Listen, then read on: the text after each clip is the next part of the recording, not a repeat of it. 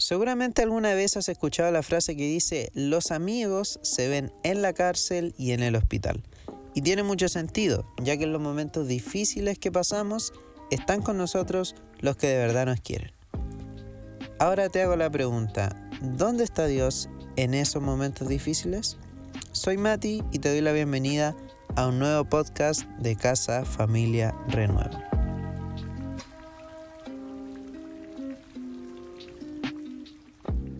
Es evidente que enfrentamos momentos difíciles en la vida. De hecho, el mundo, todos, no hemos sido ajenos a las crisis globales.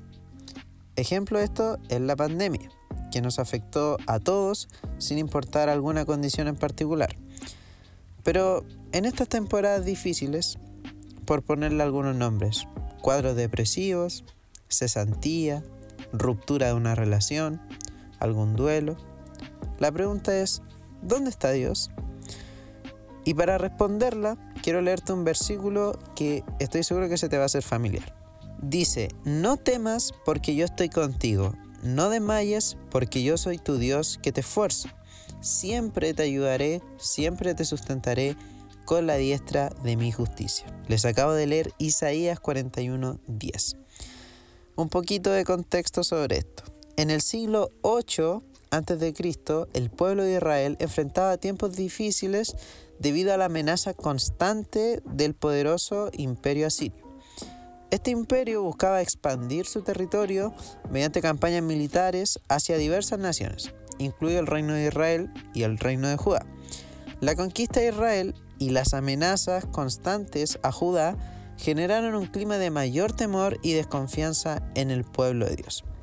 Ante esto, el profeta Isaías, en el capítulo 41, destaca el llamado de Dios a su pueblo para que confíe en Él, presentándolo como el único Dios, como el creador del universo, dando las palabras de consuelo, dando las palabras de protección y restauración, incluso cuando las naciones, como Asiria, amenazaban su seguridad.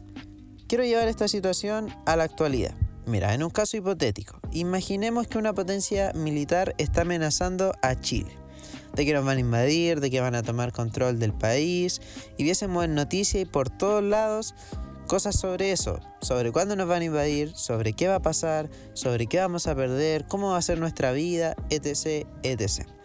No tengo pruebas, pero tampoco dudas de que no habrá ni un chileno que esté tranquilo con esta situación. Bueno, así más o menos estaba el pueblo de Dios en el pasaje que le leí. El problema entonces era la invasión del imperio asirio, que según lo que investigué fue una potencia formidable en la antigüedad, con un poderoso ejército y tácticas muy avanzadas que conquistaron tierras desde Mesopotamia hasta Egipto. Entonces, todo el temor que provocaba este imperio hacia el reino de Judá, en esa situación, volvemos a la pregunta, ¿dónde estaba Dios? Y Dios estaba dando seguridad, esperanza y confianza. Y déjenme decirle que sigue siendo así.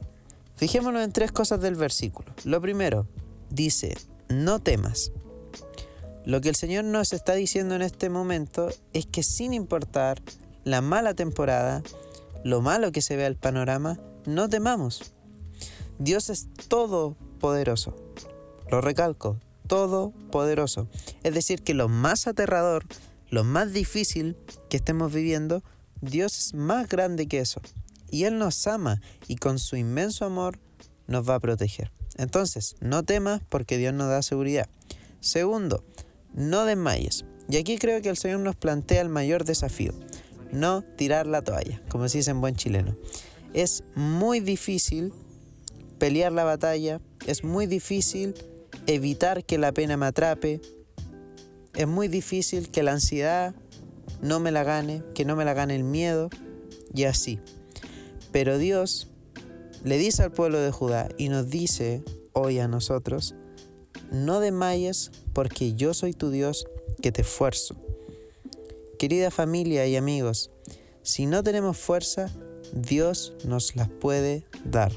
Él es la esperanza ¿Qué necesitamos en los momentos difíciles.